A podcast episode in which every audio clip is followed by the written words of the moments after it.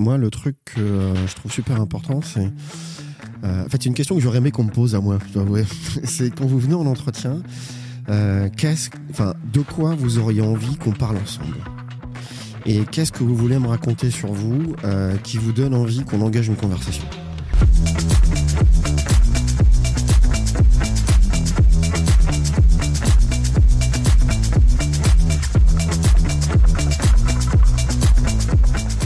Bonjour à tous et à toutes. Aujourd'hui, c'est une vidéo un peu spéciale. On est sur la première vidéo de la série Un job à Nantes. On reçoit trois invités de qualité pour répondre à la question suivante comment euh, la tech nantaise recrute? Alors pourquoi ce sujet? Il n'y a pas deux entreprises qui recrutent de la même façon. Il y a des entreprises qui vont vous faire faire des QCM en ligne, d'autres sur papier. Et des entreprises vont faire des entretiens sur tableau blanc. Et des entreprises qui vont faire huit entretiens d'affilée avec euh, des pairs avec qui vous allez travailler. Si les techs euh, dans les entreprises ils définissent des processus longs et compliqués, c'est qu'il y a une bonne raison. Et on va la découvrir ensemble aujourd'hui avec nos invités. Est-ce que c'est cool? Ouais, c'est cool. Tout à fait. On est au Palace par ici lundi. C'est un lieu iconique de la French Tech nantaise. Est-ce que vous étiez déjà venu? Oui, pour ma part, ouais. Ouais, moi, plusieurs fois. ouais. Oui, pareil. Est-ce que vous aviez déjà vu un petit déjeuner comme ça? Euh, je crois pas. ça calme. ça calme On est vraiment. jaloux. Franchement, nous on est arrivé à 8h, elle était déjà en train de préparer le petit déjeuner. Et le, le petit déjeuner était servi à partir de 9h15. Ça envoie quand même. hein. Le partenaire de cette émission, c'est Un Job à Nantes, hashtag tech. Euh, donc, c'est euh, l'agence Nantes Saint-Nazaire et la cantine numérique qui ont regroupé une vingtaine d'entreprises pour attirer euh, à Nantes, sur le bassin nantais, des talents comme vous qui nous regardez là maintenant, en l'occurrence. Il faut les suivre sur Twitter et LinkedIn. Elles vont organiser en particulier euh, deux à trois job dating dans l'année. Il y en a qui seront en présentiel, certains qui seront à Paris, d'autres à Nantes, et certains qui seront en virtuel aussi. Donc, vraiment, il y, a de- il y a des choses pour tout le monde. Et il y a plein de contenus, dont des contenus qu'on produit comme celui-ci et d'autres qui vous font, permettront de rencontrer des entreprises. Est-ce que c'est cool? Ouais, c'est très cool. En plateau, on a trois invités. Alors, à ma droite, il y a Jérôme Bottino, qui est CTO de Shopopop. Shopopop innove dans le monde de, de la livraison avec une solution collaborative pour le dernier kilomètre. Jérôme, il n'y a pas beaucoup de choses sur, euh, sur toi sur Internet. Euh, tu es bien, est-ce que tu es CTO depuis le début et tu es bien cofondateur ou pas? Alors, euh, je suis pas CTO depuis le début. Il y a dû en avoir euh, deux au moins avant moi. Ouais. Et non plus, je suis pas euh, cofondateur. Par contre, j'aime beaucoup l'idée euh, qu'il y a derrière de faire cette livraison des derniers kilomètres. Parce qu'il y a beaucoup d'enjeux derrière et puis une forte croissance. Donc, c'est super intéressant. Cool. Alors à ta droite, il y a Ronan Leroy, qui est le fondateur et le CTO de, le CEO de Goodflow. Goodflow, c'est une solution pour que les logisticiens utilisent mieux les emballages, des emballages réutilisables. Et c'est un enjeu en termes de bilan carbone. hein, je te laisserai expliquer ensuite. Euh, ce que je dois souligner, c'est que tu es ingénieur méca et euh, robotique, et que l'informatique, tu connais, tu as travaillé chez Atos pendant plusieurs années. Euh, Est-ce que ça va, Ronan? Oui, ça va très bien. Alors, Goodflow, c'est une solution qui a vocation à décarboner la supply chain. Pourquoi? Parce que aujourd'hui, le carton est la cause de plus d'un milliard de tonnes de CO2 dans l'industrie en Europe par année. Si on remplace ça par des emballages industriels réutilisables, on divise ça par trois, donc l'impact il est considérable. Le problème, c'est que l'être humain est un être humain et que les emballages réutilisables, c'est super utile pour plein de choses qui n'ont rien à voir avec ce pourquoi ça a été acheté. Et c'est ce que Goodflow essaye de faire avec des objets connectés et puis voilà, de la grosse intelligence artificielle derrière. Super cool. Benoît Patra, tu es CTO chez iAdvise. Euh, Advi- iAdvise, dans le paysage nantais, euh, tout le monde connaît, c'est un pionnier de, de la French Tech. La solution, c'est une solution de plateforme conversa- conversationnelle qu'on peut retrouver euh, sous forme de chat pour la relation client sur euh, certains sites, sites web français, des sites web, et pas que des sites web français d'ailleurs, et qui est dopé à l'intelligence artificielle. Euh, Il y a 250 personnes chez iAdvise et dans les équipes tech euh, que tu gères, il y a 70 personnes. Est-ce que tout est correct, Benoît? Tu veux compléter? Oui, tout était correct. Tout est correct. Tu- et ça fait longtemps que tu es chez iAdvise, toi? Je suis arrivé en septembre 2020. Après le Ouais. premier confinement, du coup. Exactement. Très bien. Au programme aujourd'hui, on aura trois sujets. hein. Dans le premier sujet, on va parler euh, des tendances du marché aujourd'hui. Euh, Est-ce que c'est euh, toujours un marché très tendu? Le deuxième sujet, ce sera finalement le processus de recrutement, la série d'entretiens que je mentionnais plus tôt dans l'amorce. Et le dernier sujet, ce sera le recrutement des juniors plutôt que des seniors. Et on aura des conseils pour vous tout au long de l'émission et en fin d'émission également. Est-ce que c'est cool?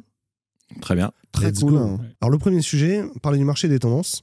Euh, Est-ce que convaincre un tech en 2023, faut encore euh, faire, un, faire un, un contrat avec euh, plusieurs euh, centaines de milliers d'euros? Est-ce qu'il faut lui envoyer un Uber pour qu'il le signe, lui rajouter des tickets resto, une mutuelle de luxe, euh, une complémentaire retraite?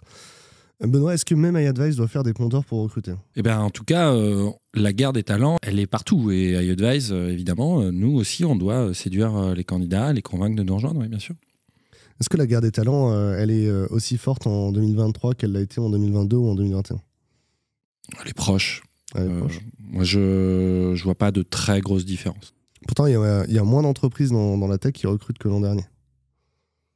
Il y en a beaucoup qui ont, euh, qui ont trop recruté l'an dernier et qui ont calmé leur recrutement. Vous n'avez pas de sensation qu'il y a moins de compétition sur les annonces euh, cette année? De compétition sur les postes? Euh, Mais moi, je me demande s'il n'y a pas une certaine latence qui s'est installée. Ça veut dire que oui, en effet, c'est vrai que le marché semble beaucoup moins tendu. Mhm. Mais je pense que les changements, en fait, euh, se, font, se font moins pressants. quoi. C'est-à-dire que tout le monde prend son temps, de, de part et d'autre. Il y a, il y a comme une pause, et c'est pas si mal, en fait. Ah, c'est c'est une bonne sensation de pause. euh. C'est- Après, c'est normal. euh, les- Il y a eu euh, finalement une, une crise. Le marché a été hyper tendu en 2021-2022. Et en fait, c'est normal qu'il y ait une détente après. Mais c'est parce qu'en fait, on, on rattrape ce qu'on a, ce qu'on a fait dans l'urgence les années précédentes. Là, du coup, ben, on a du rap d'avance. Alors ouais, et on est aussi un peu parfois en train de remettre les choses à l'endroit quand même. hein. parce qu'il y, a eu- il y a eu des choses qui ont été faites un peu dans l'empressement parfois, et c'est peut-être bien un peu de, de souffler et puis de se poser les bonnes questions. Quoi. Il, y a des, il y a des chiffres qui sont sortis. euh, Je pense que c'est en particulier euh, Figures qui les partage.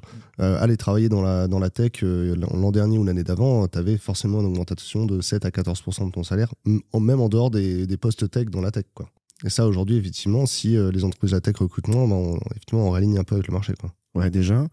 Et en place, je, enfin nous, alors nous, on est nantais hein, tous. Euh, on est quand même en partie tributaire de Paris. Mhm. Euh, Paris est un aspirateur géant d'une puissance considérable.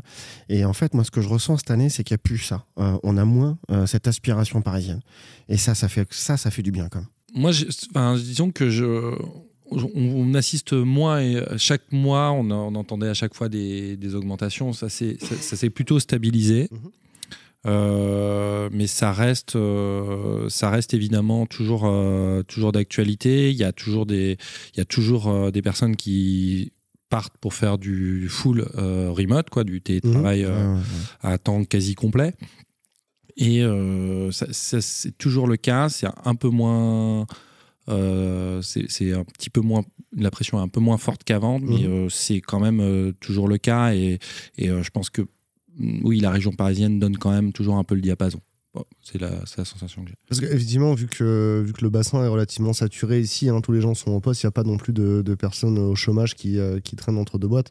Vous êtes obligé de, de faire concurrence avec les boîtes parisiennes pour attirer des, des gens de, de Paris qui viennent ici. Quoi. Oui, mais euh, on a aussi quelque chose, c'est que les gens sont, reviennent un peu du télétravail à 100% et ils ont envie de créer aussi euh, une histoire commune. Euh, alors, ils continuent à avoir des jours de télétravail. hein. on, Mhm. on a évidemment chez Advice cette flexibilité.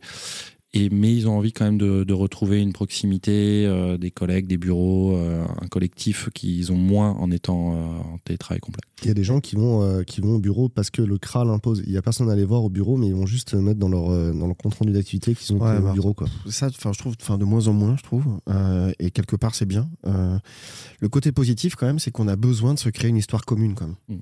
Ouais, Euh, et ça, c'est super important.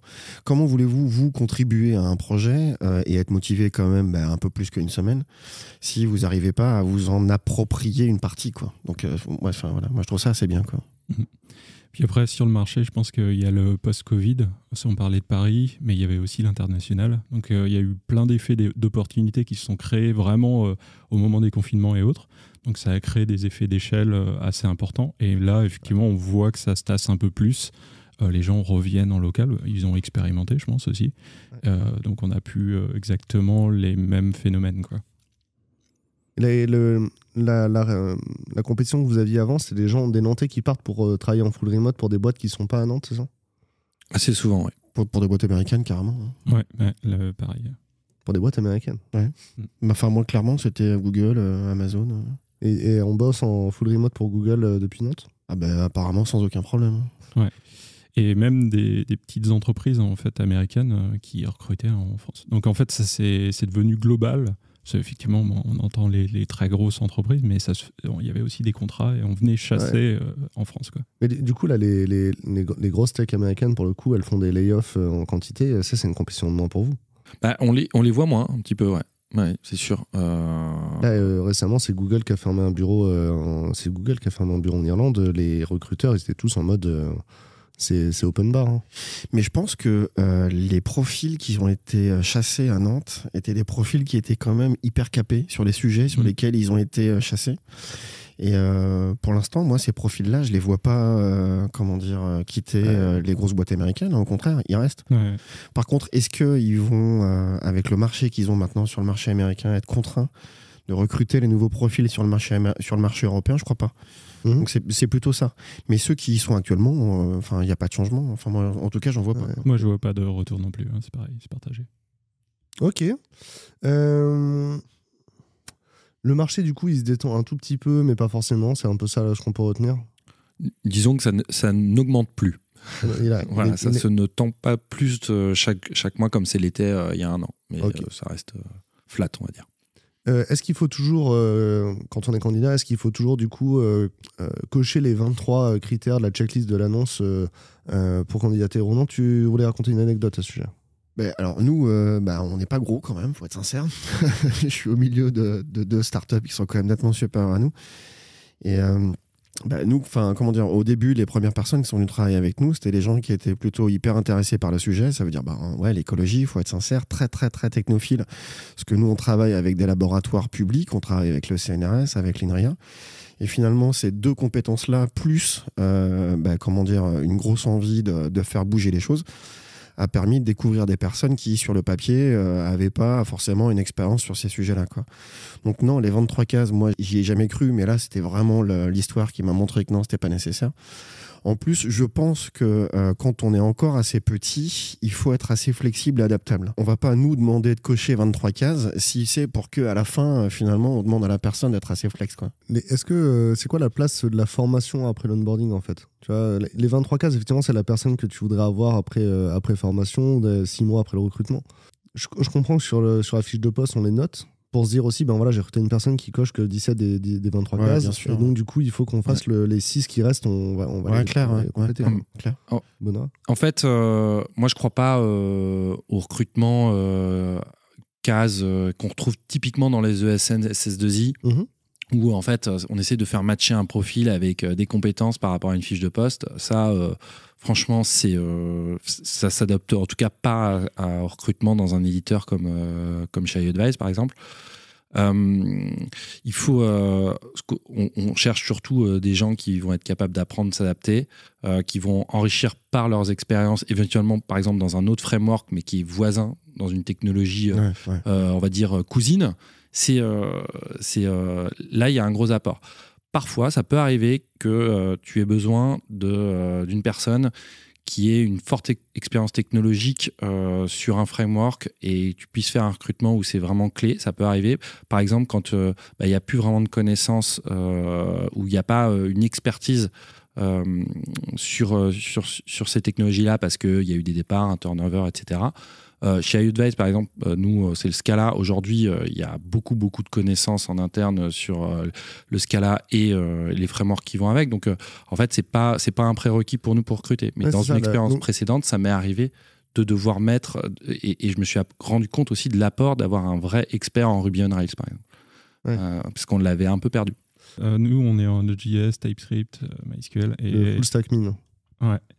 Et du coup, euh, c'est assez pareil. En fait, euh, le fait de, de changer de langage, ça, ça oblige à prendre du recul. Et en gros, quand on revient sur sa copie, euh, sur le langage qu'on qu'on maîtrisait encore plus, eh ben, c'est là qu'on se rend compte de certaines erreurs. en fait. Ouais. Euh, et on se dit, bah, en fait, c'était tellement simple dans l'autre langage, mais pourquoi je me suis compliqué la tâche à le faire de cette façon-là? Et euh, la prise de recul est assez intéressante. Moi, je, je vois ça un petit peu comme un photographe. Un photographe, très bien, il prend des photos, mais il fait souvent du dessin. En fait, le fait de passer de l'un à l'autre, il va améliorer euh, sa photographie, son cadrage et autres. Mhm. Et euh, c'est.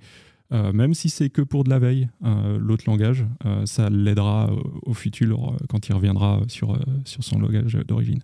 Mais alors, du coup, parce que j'ai j'ai dé- j'ai déjà vu, euh, il y, a eu- il y a eu plusieurs milliers de recrutements sur Love Devs et on a déjà vu des recrutements où, euh, ben, par exemple, une, une boîte qui bosse en, en Scala recrute une personne qui aime bien le Go et qui, du coup, pendant euh, les six mois de période d'essai, dit euh, Ah, ça en Go, je l'aurais fait plus vite, quoi. Et donc, ben, du coup, à la fin, euh, ça, ça marche pas. euh, nous, quand on recrute, par exemple, pour les, les équipes euh, de réalisation, on demande aux gens s'ils aiment Premiere Pro. On a- on a- on a- ils ont peut-être fait du Final Cut avant, tu vois, mais il faut qu'ils aient Ouais. envie de. Parce qu'on n'a pas envie de convaincre quelqu'un que Premiere Pro, Oui, c'est mieux que. Final Cut, tu vois. J'ai eu, euh, hein. J'ai eu ce, type d'expérience. C'est vrai que ça, c'est un cas où il y a, où il y a une mode adaptation, un peu le, le nostalgique de son ancien framework. euh, ça, c'est, euh, ça m'est déjà arrivé par expérience. Euh, bah, c'est là où il faut être très transparent dans le processus, hein, dire voilà, on va pas changer de technologie, enfin on n'a pas de plan de le faire en tout cas. Euh, et donc, euh, ouais, ça c'est important que tout le monde soit clair dès le départ. Et En parallèle, moi je trouve ça un peu dommage. Ça veut dire, euh, le mec, s'il est là, il a la chance, au contraire, d'aller vers de nouvelles aventures. Euh, Enfin, comment dire, s'en priver, je pense que c'est plus un mindset que, que- voilà quoi. C'est dommage. Ça, en fait, tu vas le détecter justement pendant l'entretien. C'est que- quelle, est le- quelle est la volonté du mec d'aller, enfin, de, de venir avec toi dans le bateau quoi. Bah, généralement, en entretien, il dit qu'il est tout à fait euh, on board pour Ouais, justement aller avec toi dans le DAP. Et puis, en fait, c'est une fois, euh, une fois en poste que euh, voilà. Et euh, généralement, tu as des retours des équipes. Disent, mais en fait, il ne fait que de nous Ouais, parler. c'est chiant. machin. Bah oui, mais c'est pas ce qu'on utilise ici. Et pourtant, c'est le cousin germain, quoi. Du coup, ça me donne la transition pour le second sujet. Le second sujet qui est donc le processus de recrutement, la qualification des candidats dans le langage RH. L'enjeu, c'est d'être sûr au moment où on recrute, Benoît? Ah bah, malheureusement, on pourra jamais être totalement sûr. Euh, L'idée, c'est d'essayer d'avoir le maximum de, si- de signaux qui sont positifs et euh, qui permettent de se convaincre. Mais il faut accepter qu'il peut y avoir parfois euh, des échecs. C'est- C'est-à-dire que effectivement, dès le, CV, dès la candidature, hein, même si elle est sans CV, on cherche des signaux positifs, des choses qui vont nous, nous indiquer que la, la personne va correspondre au poste. Après, les, les, euh, les, les processus d'entretien, finalement, c'est des expériences pour valider euh, euh, que, le, que la personne va être compétente pour le poste, c'est ça? Moi, j'essaye de pas euh, trouver le, le mouton à cinq pattes. J'essaye de toujours lire euh, le CV et le profil de manière positive. Mhm. Et euh, alors, ça peut nous engager un peu parfois dans, dans des biais de confirmation, mais il faut faire attention à ça.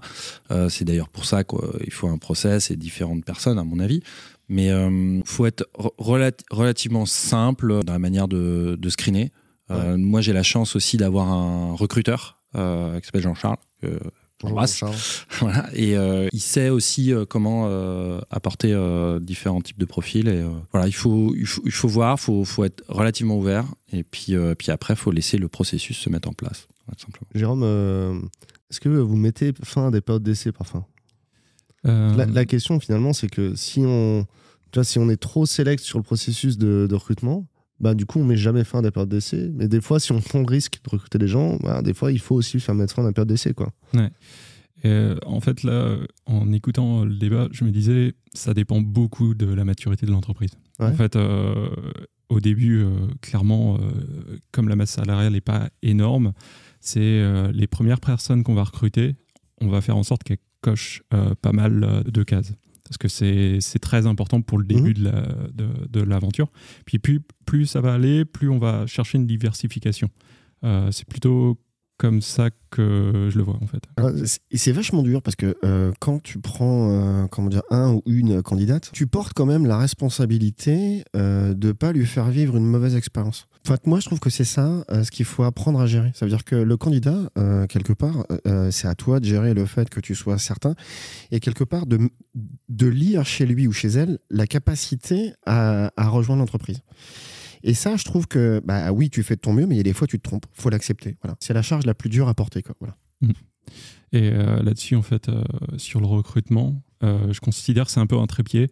C'est-à-dire que s'il y a quelque chose qui se passe mal, c'est lié à, à un peu trois éléments. C'est soit l'entreprise, soit le candidat, candidate, ou soit euh, le, ma- le, le recruteur. quoi. On ne sait pas exactement euh, la cause où, euh, où elle est, Mhm. mais euh, c'est vraiment là-dessus qu'il faut faire gaffe et effectivement, euh, de ne pas euh, rendre coupable juste euh, la personne qu'on a recrutée. Ouais, exactement. Tout à fait.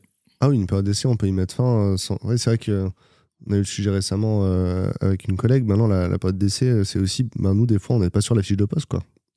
En fait, si on est clair avant le recrutement, euh, la fiche de poste, on va peut-être la bouger. Et puis finalement, du coup, on va mettre fin à la période d'essai. Mais c'était pas de ta faute. C'est nous qui avons changé la fiche de poste en route. C'est quand tu es dans une petite boîte, alors vous êtes déjà 130, c'est ça?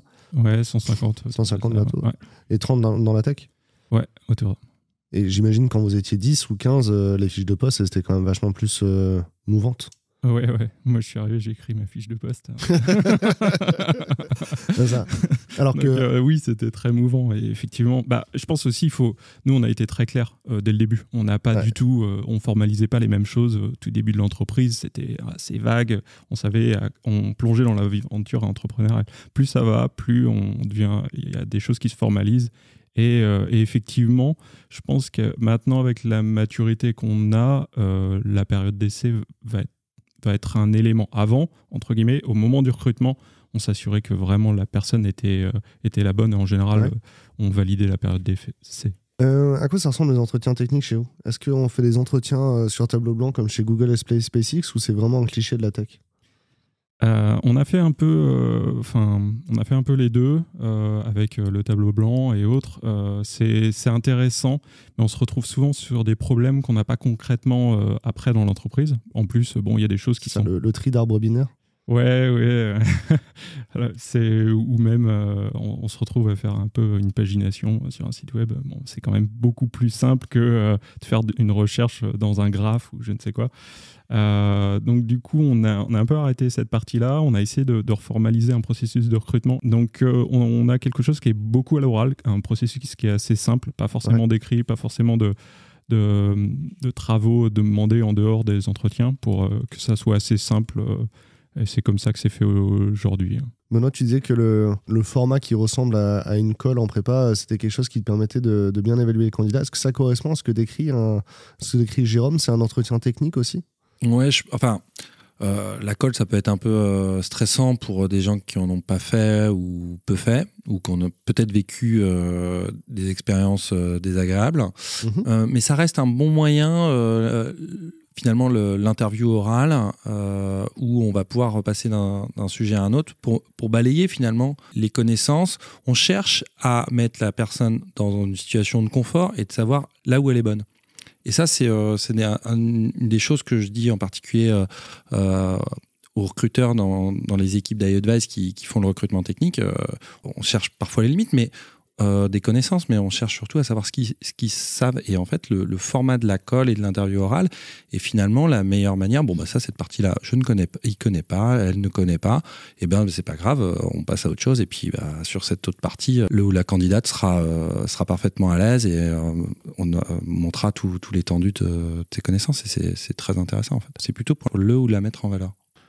Du, coup, euh, comment vous formez les, les évaluateurs aujourd'hui? Enfin, Est-ce que, est que tout le monde peut faire un bon évaluateur? Est-ce que, les, est-ce que, vous- est-ce que le recrutement se fait par les pairs et il n'y a pas de, de, de conditions d'évaluateur? Euh, je dirais oui et non. Euh, C'est-à-dire que tout, tout le monde peut l'être. Alors, il y a quand même une condition. Il y a euh, une question de savoir-être euh, Ouais. de l'évaluateur. C'est-à-dire il faut être évidemment euh, bienveillant avec le ou la candidate. Euh, il faut aussi euh, adhérer un petit peu aussi à l'entreprise, à sa mission. Enfin, dire si on est en poste et que ça, paraît évident, mais bon, là, il y a quand même une question de posture et de, savoir-être. Si ça, c'est euh, validé, je pense que un profil junior peut être éva- évaluateur s'il est accompagné d'une personne un peu plus senior. Et l'autre condition pour moi qui est importante, c'est d'avoir adhéré à une forme de pacte, euh, c'est-à-dire de, de- entre nous, euh, les personnes qui font partie du processus de recrutement.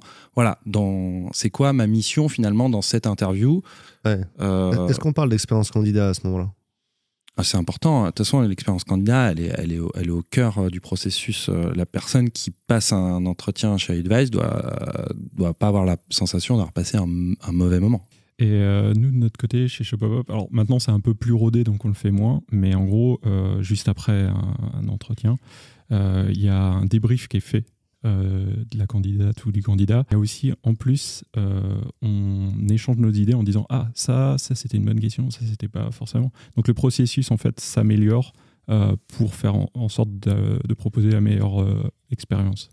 Est-ce que, vous, est-ce que vous uniformisez les, euh, les, les, les grilles d'évaluation? Est-ce que vous avez des scorecards? Est-ce que vous avez des, des jeux de questions type que vous partagez entre évaluateurs? En fait, nous, on ne considère pas que tout le monde peut être recruteur. Parce que Justement, en fait, c'est le mix de tes deux questions précédentes. Ça veut dire qu'il faut une certaine empathie de la part de la personne euh, pour qu'elle pose les questions. C'est super important. Donc voilà, ce que je, suis- je suis désolé de mettre le bazar. non mais, non, mais ça- non, mais tu fais bien de rappeler qu'effectivement, il, il faut de l'empathie. Puis les compétences pour être évaluateur, c'est pas les compétences qu'on demande aux gens dans leur poste. Non, Au du tout. donc du tout. c'est- Donc c'est vachement dur. Donc il, faut que le mec, techniquement, il soit vraiment au-dessus du panier. Quoi. Enfin, il n'y a pas à tortiller. Et qu'en plus il est, euh, enfin, cette volonté d'être un peu colleur, quoi, c'est-à-dire d'accompagner la personne vers elle-même. C'est pas quelque chose où tu es euh, sur une évaluation qui est sélective, non, c'est t'essayes d'aider la personne à être le maximum de, de ce qu'elle est, quoi. Et, euh, et c'est là où ça se passe le mieux à chaque fois. Et pour répondre à ta deuxième question, mais super rapido, je trouve que les grilles sont un outil, mais ne permettent pas ça. Parce que ta grille, en fait, t'enferme parfois. Mm. Donc c'est vachement dur. Alors oui, tu as des grilles qui, par le vocabulaire et les mots que tu as choisis, sont super ouvertes. Donc c'est vachement bien. Et tu te dis, tiens, ça marche bien parce que j'ai déclenché quelque chose qui marche assez globalement. Tu te dis, chouette. Donc euh, c'est un outil. C'est qu'un moyen, c'est pas une fin. Quoi. Non, moi je crois pas trop. euh, je crois pas trop au scorecard personnellement. Ouais. Euh, même, même tu vois, quand ça m'est arrivé de corriger des copies, des fois le barème, je- ça, ça avait tendance à m'a- à m'agacer. Je préférais mettre plus de Ouais. points sur une question où j'avais trouvé que la réponse était extrêmement bonne. Et euh, voilà, donc c'est. euh, et quitte à dépasser le barème. Je, je suis pas très branché sur ce genre c'est de- le zéro plus euh, que mettait le prof de maths. Bonne réponse, mais mauvaise justification. Ah, non, tendance plutôt à te faire grimper euh, de sortir du barème en fait. Mais la fin, euh, les, les grilles d'évaluation, là, on parle d'humain, on parle de recrutement. Mm. euh, en fait, euh, quand on recrute, il faut, être, il faut être OK sur le fait que c'est pas parce qu'une personne elle a eu 20 sur 20 ou elle a que des A que c'est la bonne personne à recruter. Mm. On peut recruter une personne où Bah il y a, un- mais du où il y a un B ou un C. quoi euh, ça te sert du coup tu vois ce ah, ça sert à, à ce qu'on à ce qu'on ait euh, posé les mêmes questions à tout le monde et qu'on ait euh, cherché à évaluer tous les, les gens de la même façon. Mais c'est sûr qu'à la fin, euh, la personne qui a que des A, c'est pas forcément la meilleure personne à recruter. Bah ouais. Là-dessus, je suis bien d'accord. ouais. Qu'est-ce que t'en penses, Jérôme Ouais, pareil, ouais. Euh, on peut avoir des personnes qui ont vraiment des facilités. euh, limite, pour eux, c'est simple. Et effectivement, en fait, euh, l'attitude qu'on va retrouver en entreprise va faire que ça va pas être une personne qui va permettre au groupe de s'élever. Ouais. Individuellement, peut-être super, hein, mais en fait, on va chercher le collectif. Et ça, c'est plus important. C'est limite plus dur à trouver parce que des fois, il faut en sorte qu'elle se fonde dans, dans la connaissance du groupe. Alors, au final, vous avez des processus qui sont plutôt courts ou qui sont plutôt longs? Je crois qu'en général, six entretiens, on commence à trouver ça long. Euh, vous en êtes où aujourd'hui c'est Benoît, tu veux, tu veux les prendre en premier? Ouais, nous on a fait le choix d'un processus court, trois étapes euh, au minimum. Dans le cas où, même parfois c'est le candidat qui le demande, on peut rajouter euh, une autre étape, mais au dire au minimum, il y a évidemment l'interview avec euh, notre recruteur, euh, Jean-Charles, encore bonjour. Et puis après, il y a une interview technique euh, d'environ une heure avec un binôme euh, de dev, généralement. Ouais. Et puis un interview, ce que j'appelle fit, qui peut être à la fois technique et euh, à la fois, bien sûr, plutôt savoir-être, soft skills, adaptation dans l'entreprise, où c'est généralement un engineering manager et moi-même. le, le binôme euh, d'évaluation, euh, c'est en vrai, c'est une bonne pratique aussi. hein. Ça me semble euh, indispensable. C'est ce qui permet de garantir une bonne expérience candidat. Euh, ça permet aussi euh, aux deux recruteurs, bah, de s'il y en a un qui commence à partir un petit peu trop dans un truc et que ça mange le temps de l'interview, de, de ramener, de Ouais. recadrer. Ça prend plus de temps, mais voilà, il faut accepter, euh, je trouve, de- d'investir euh, en ayant euh, deux personnes euh, sur chaque step de C'est aussi sécurisant pour les candidats et les candidates. hein. Oui. Parce que en, en- en face à face, seul dans une pièce euh, avec un inconnu, euh, en vrai, ça peut être, euh, ça peut être intimidant. Jérôme, vous, vous êtes court? Court, ouais, plutôt un processus court, euh, donc euh, un appel au début, un premier entretien un peu technique et un second. Ce qui me paraît plus simple, euh, le but étant euh, que ça soit à, hauteur de notre maturité. euh. Les trois steps que, que Benoît a décrits sont bah, évidemment les plus top. Quoi. Et euh, la dernière phase, qui est la phase de euh, match euh, humain, quoi, où là, où tu, où tu mélanges un peu tout. Nous, on a une énorme équipe, donc on essaye de venir tous ensemble. Voilà. Et ça, c'est assez cool, parce que du coup, tu te dis, est-ce qu'il a envie de faire partie de la bande? Est-ce que la bande a envie qu'il soit avec lui? Et, et, en fait, c'est- carrément sympa à ces moments-là. Parce que tu te dis, est-ce qu'il y a le- l'effet magique euh, qui ressort? Et moi, je ressors de là, mais avec une énergie colossale. Quoi. Alors ça, ça, c'est un sujet euh, en soi, euh, c'est ce qu'on appelle le culture fit parfois. Ouais. Et euh, des fois, ça, de- ça peut se transformer en une épreuve de socialisation. Euh, et l'épreuve de socialisation, elle a tendance à éloigner des candidats qui, s- qui, sont, qui socialisent moins bien, ou des candidates hein, d'ailleurs, euh, qui socialisent moins bien, mais qui pour autant sont compétents. Et puis, après deux semaines dans l'entreprise, en fait, ils seront à l'aise parce qu'ils connaissent tout le monde. Quoi. Il y a, il y a un représentant de Coding Game qui a, qui a fait euh, un drama sur Twitter euh, en- avec une, une phrase en particulier, hein, dont je vais la citer. hein. Si vous re- refusez toute évaluation de vos compétences en conscience que le CV est suffisant pour vous connaître, vous finirez dans des équipes remplies d'imposteurs.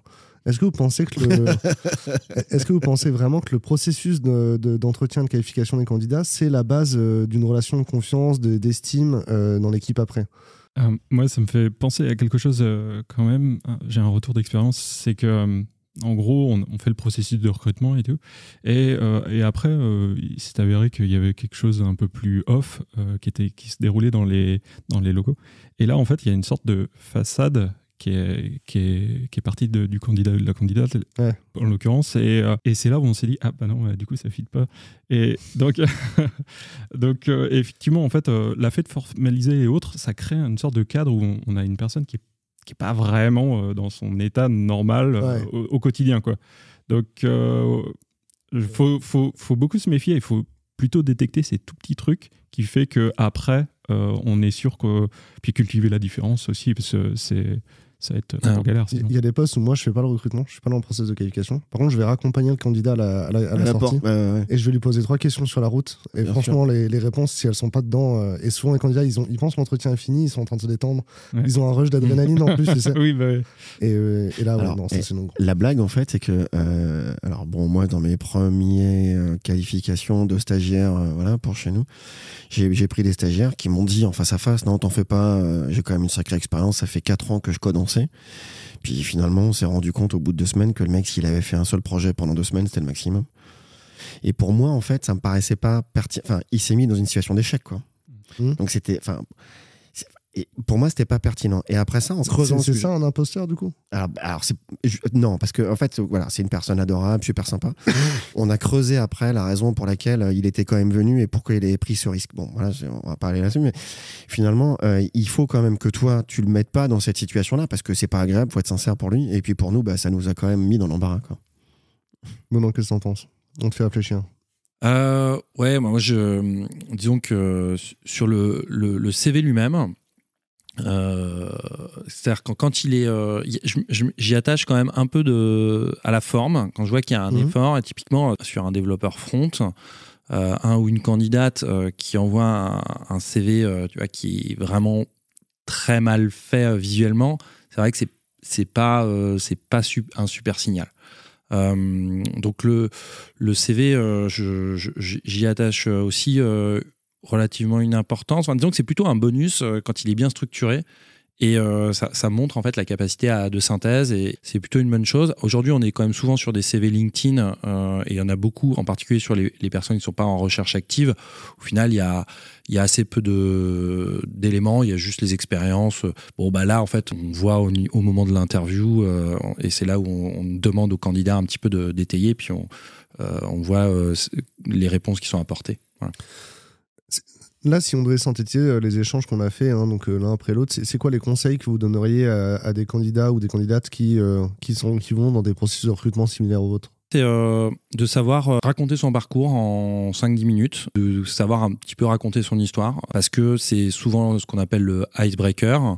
On essaye de faire en sorte que la personne se puisse euh, se présenter. C'est quand même euh, important euh, pour moi. Enfin, c'est une forme de respect. Et donc, même dans l'interview technique, on ne démarre pas directement par les questions techniques. Et ben donc, si ça, c'est un petit peu construit et que c'est sympa à écouter, bah, c'est toujours une, bon à prendre. Voilà. alors moi le truc que je trouve super important c'est en fait c'est une question que j'aurais aimé qu'on me pose à moi je dois avouer c'est quand vous venez en entretien qu'est-ce enfin de quoi vous auriez envie qu'on parle ensemble?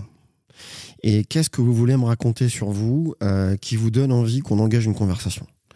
Et c'est ça ce que je trouve de vachement sympa ça, ça veut dire qu'il faut venir aussi, en tant que candidat ou candidate, il faut venir avec des questions à poser. Quoi. Ouais, clair. Ça veut dire, euh, voilà, moi aujourd'hui, je suis pas là simplement pour réciter un CV, on s'en fout. Euh, c'est euh, moi, je suis simplement venu pour raconter ma vie un peu. Ouais, faut être sincère. Hein, c'est voilà, t'es là pour raconter ta vie. Mais ta vie, en fait, si t'as fait ce choix-là, c'est parce que, enfin, c'est les choix qui ont conduit ça qui sont super intéressants et, et évidemment dont tu as envie de parler, quoi.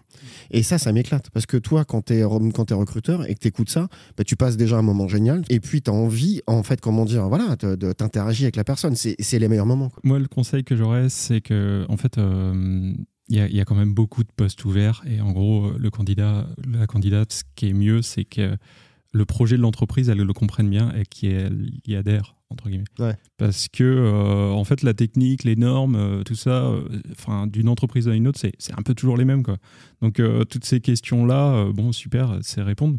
Mais en fait, ce qui est compliqué, nous, pour l'entreprise, c'est mais en fait, est-ce que tu aimes, bien le projet qu'on porte? Et du coup, c'est beaucoup plus simple, ça rebondit mieux derrière, ça crée une, une suite logique. Quoi. Il y a des recruteurs qui font le feedback euh, du type euh, ben, les, les gens ils arrivent au premier entretien et puis ils sont pas renseignés sur la boîte avant.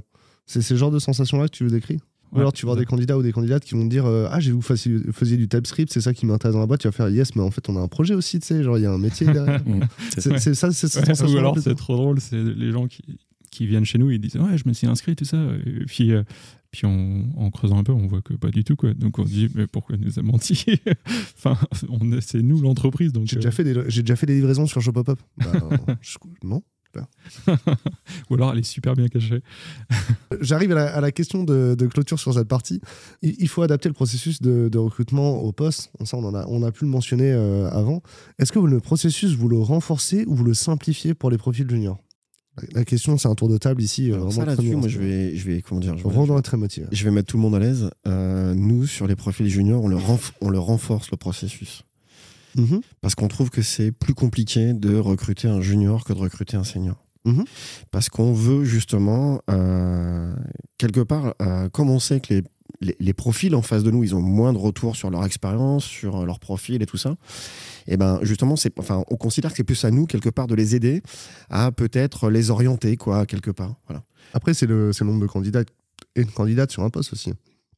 Sur un poste, enfin dans l'IT, c'est normal, sur un, sur un poste où il y a un minimum d'expérience, si tu as 10 ou 20 candidats, euh, candidatures qualifiées euh, qui te permettent de faire une shortlist, t'es content. Alors que sur, euh, sur un poste ouvert aux juniors, tu peux facilement avoir 100 candidatures et il va falloir faire un pre-screen dessus. Quoi.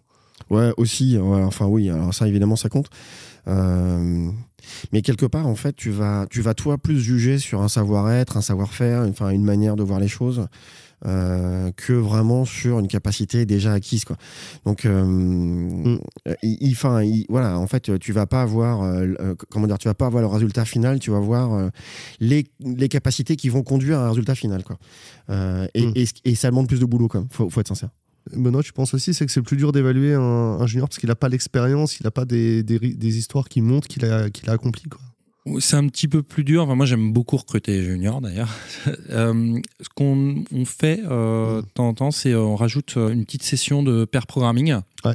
Où on va un petit peu, bah, justement, voir s'il y a quelques bons réflexes. Voilà, de pas hésiter à faire des recherches. On lui rappelle qu'il a la possibilité de chercher, évidemment.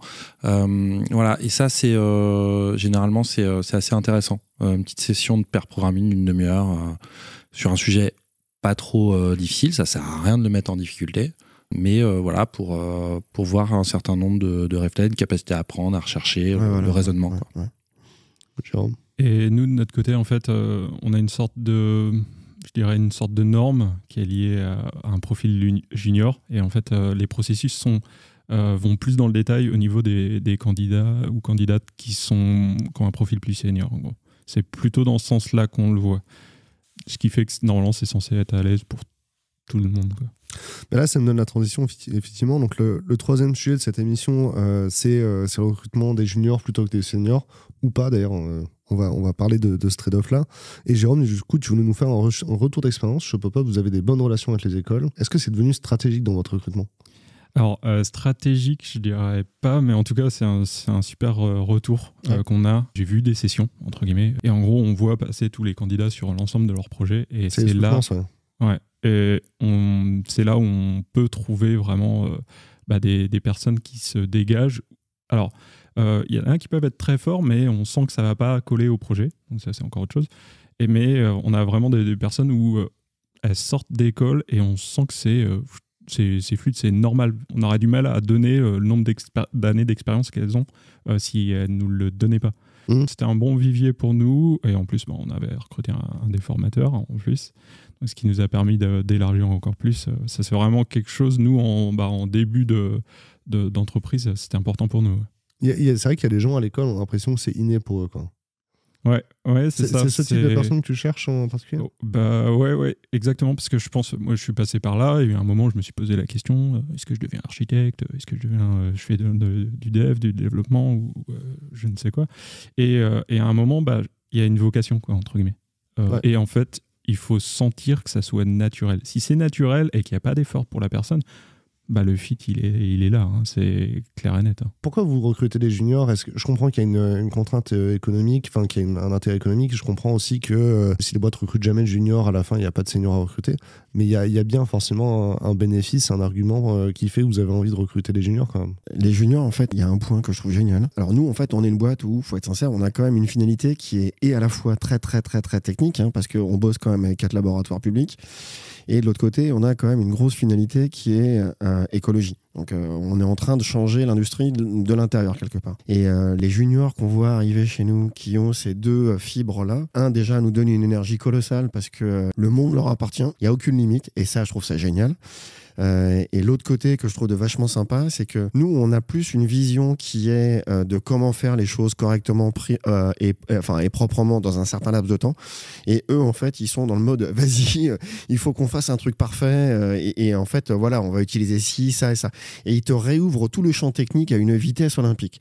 Donc évidemment, il faut un peu calmer les choses, il faut un peu les cadrer, faut un peu voilà. Mais ça, cet apport-là, il est mais colossal, quoi.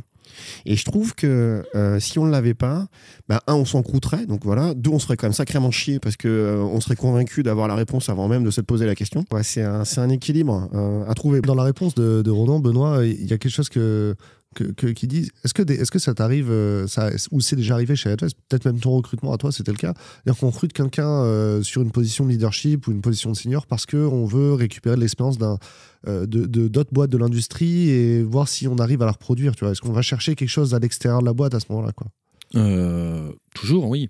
Euh, dans, dans un recrutement senior, évidemment, ouais. euh, bah, il, il vient enrichir de ses expériences passées euh, euh, l'entreprise. Ça, c'est ça, c'est une, une certitude. Et pour, pour répondre à la question du junior, je suis assez d'accord avec euh, avec Ronan. Euh, déjà, les juniors seront des seniors plus tard. hein, Normalement, si tout se passe bien, et en fait, on a, en fait, quand tu arrives à créer une, une équipe avec un équilibre, avec des juniors qui ont, Mhm. on va apporter une certaine finalement fraîcheur, des idées, etc. Et euh, des seniors pour les cadrer, pour les aiguiller.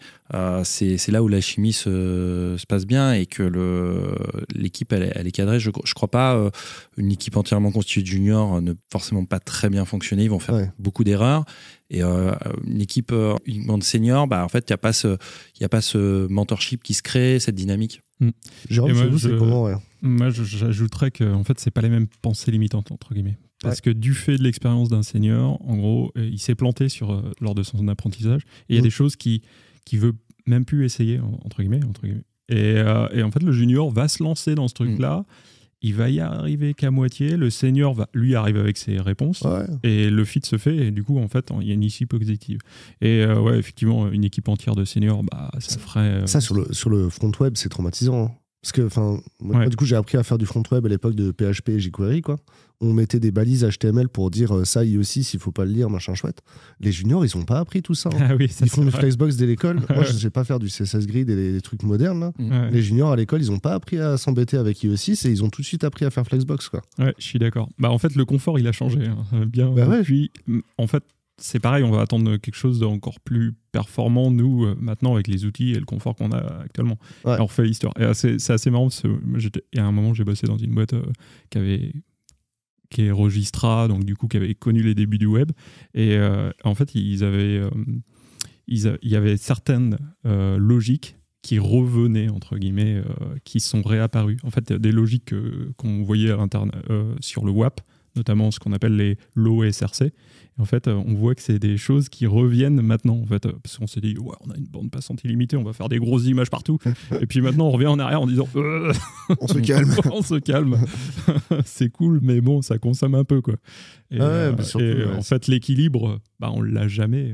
et des fois, il y a des sortes de petits retours en arrière qu'on voit s'effectuer. Ça Le- fait sourire les anciens. Pour clôturer cette vidéo, je vous propose euh, soit de donner un conseil à destination des juniors qui, euh, qui sont sur le marché de l'emploi, soit de nous partager euh, le meilleur conseil de carrière qu'on vous ait donné pour, pour être recruté et, que vous pourriez partager aujourd'hui avec l'audience. Je me lance. Déjà, le premier conseil, c'est qu'on se rend pas compte que le, candidat ou la candidate, elle a quand même un poids, en fait.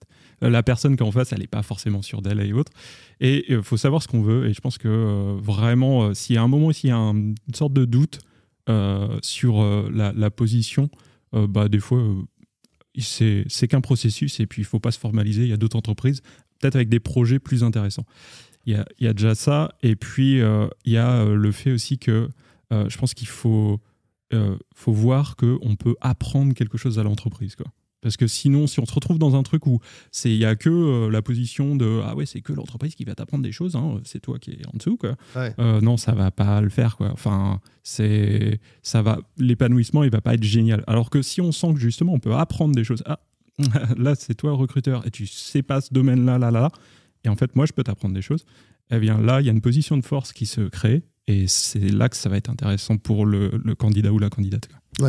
Si je dois euh, synthétiser le premier, euh, le premier point, c'est si je coche qu'une des dix cases, bah, il y a des, il y a- j'ai quand même des choses que je peux apporter à l'entreprise, il faut que j'en sois conscient, il faut que je le valorise. Et euh, la- le deuxième point, c'est euh, le, le but du processus d'entretien, c'est de déterminer si ça va marcher, pas savoir si je suis une bonne personne ou pas. Donc, il faut pas que je me formalise sur un nom. Ouais, oui. Bah, en fait, on- le truc, c'est qu'on peut être au mauvais endroit, quoi. Ça peut arriver. C'est Ouais. pas une fin en soi, quoi. Et, Et, et- euh, et- et on peut être au mauvais endroit au mauvais moment. Exactement, ouais.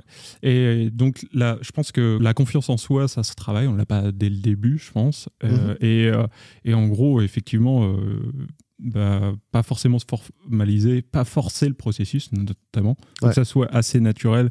Et euh, s'il y a des projets d'entreprise qui sont plus intéressants, faut pas hésiter euh, à, à sélectionner une autre entreprise, quoi. Ça se fait comme ça, quoi, je pense. Ronan, c'est quoi ton, ton conseil? Euh, alors moi, en fait, je vais vous faire une allégorie. Euh, je me souviens quand j'étais petit sur la plage, il y avait euh, des euh, petits garçons et des petites filles qui étaient en train de jouer, à faire des pâtés. Et moi, j'avais envie de contribuer au pâté qu'ils étaient en train de faire. Je pense que même si je suis un peu plus vieux, eh ben c'est ça ce que je garde et je me lève tous les matins. Alors aujourd'hui, c'est moi qui suis le créateur de la start-up, mais moi quand je vois quelqu'un qui a les yeux qui brillent et qui me dit "Viens, j'ai envie de contribuer au château de sable que tu es en train de faire et on va le faire ensemble." C'est ça moi ce qui m'éclate quoi. Mm. Euh, et en fait, c'est le truc je pense qu'il faut jamais oublier parce que bah, euh, la semaine elle compte 5 jours, qu'il faut se lever 5 jours par semaine et que c'est super important. Il y a, il y a un truc, moi, qui est vraiment le truc que je voudrais dire, c'est euh, il faut faire attention à l'image parce que c'est pas parce qu'on va bosser dans une entreprise qui a une image canon, qui a une renommée, c'est vrai, canon, parce que c'est une grosse boîte, que forcément, un, on va y être heureux. Ça, c'est euh, une catastrophe, ça. faut vraiment faire gaffe à ça. Et l'autre point à côté, c'est euh, finalement, qu'est-ce que toi, tu vas au quotidien apporter et en retirer pour en être Alors, c'est tr- c'est très très dur au début, tu le sais pas. Mais enfin, c'est comme, euh, comment dire, Christophe Colomb, tu t'embarques sur un bateau, tu sais pas trop où ça va aller quand même, mais grosso modo, tu sais qu'il y a les outils pour euh, que ça fonctionne, quoi. Dans, dans- ce que tu viens de dire, ça me rappelle, j'ai eu un de mes premiers patrons quand j'étais dans, une start-up parisienne qui disait, dès le premier jour, hein, il me disait ça, il me disait, tu te rends compte, euh, on est une toute petite boîte, on est rien, et il y a des gens, ils, ils- ils veulent venir travailler chez nous, on a de la chance, Alors, on a de la chance que lui il soit dans la boîte Mais c'est colossal, c'est colossal, je veux dire. Et, et je, je pense que ce que tu, ce que tu rappelles, c'est que des fois, quand on est candidat, on a l'impression d'arriver les mains vides, les mains vides à Mais l'anniversaire. que dalle Mais en fait, on est déjà content que tu sois là, quoi. Et c'est pas ça, c'est que le mec, en fait, quand il arrive et qu'il croit, enfin, quelque part, s'il vient travailler avec toi, c'est qu'il te fait quand même hyper confiance, quand même. Ouais. Enfin, je veux dire, euh, moi, je suis, je suis le premier à m'en rendre compte, quoi. Et, et, euh, c'est génial parce que évidemment à deux tu te sens plus fort, enfin ou même à quatre ou à cinq quoi. Ça c'est le, enfin, le truc important.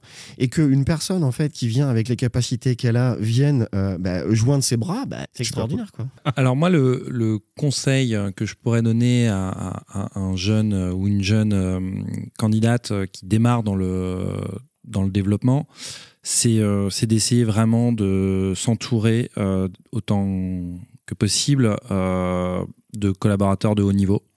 Euh, on a... on- on démarre, on sait très peu de choses et en fait, euh, c'est les expériences qui, qui te font euh, t'élever, te font progresser et c'est incroyable ce que euh, j'ai pu euh, apprendre de mes premiers mentors, de mes premiers collègues. Et moi, j'aurais tendance à dire comment non, pas trop regarder forcément les, questions de réputation, de taille, etc. Alors, la mission est forcément importante, mais si vous avez la possibilité de rejoindre euh, quelqu'un qui va pouvoir euh, vous aider, vous former, vous faire euh, grandir, passer des caps, c'est vraiment le meilleur conseil que je peux vous donner. hein. C'est d'aller chercher ça premier. réellement, pour s'entraîner au marathon, il y a des stats qui disent que le mec qui s'entraîne au marathon progresse tout seul, progresse dix fois moins vite qu'une personne qui s'entraîne en club. Moi, ça me faisait écho, par exemple, au- à mes premières expériences. J'ai fait un stage euh, chez Altran. L'émission n'était pas. euh, en vrai, elle c'était très pratique, donc c'était pas for- forcément mauvais. Mhm. Mais le plus important, c'est que les personnes sur le bureau à côté du mien m'ont été des experts qui m'ont fait avancer énormément. Ouais. Et, et c'est- et- et le sujet, c'est pas Altran, Alten ou dans une autre boîte. Ouais. Cette personne-là, elle m'a fait progresser, quoi. Tout à fait. C'est ça que tu voulais dire? C'est ça. Ok, et ben merci beaucoup. C'était cool? Ouais, c'était vraiment cool. Super. Merci beaucoup à vous d'avoir regardé cette vidéo également. Euh, vous pouvez retrouver Advice Show Pop-Up euh, et Goodflow euh, sur Wheel of Death, mais aussi sur le job board de la cantine. C'est l'endroit où les partenaires de Un Job à mettent leurs annonces de manière générale et plus d'annonces que chez nous. Donc allez voir sur le job board de la cantine. Prenez le temps de vous abonner à la chaîne YouTube aussi de Wheel of Death, parce qu'il y a d'autres vidéos de cette série. Il y en a 5 qui vont être publiées, qui vont être publiées ensuite. Donc abonnez-vous pour être notifié dès qu'elles apparaissent. Cet après-midi, dans la foulée, on enchaîne. La prochaine vidéo, du coup, euh, ce sera avec Cyril Motier de Jean Confiance, avec Aurélien Mass de Zinea et Sylvain euh, de Sogé CIB. Et on va parler d'un sujet complètement différent qui va forcément vous passionner. Merci beaucoup et euh, bisous. Bonne journée. À bientôt. À bientôt.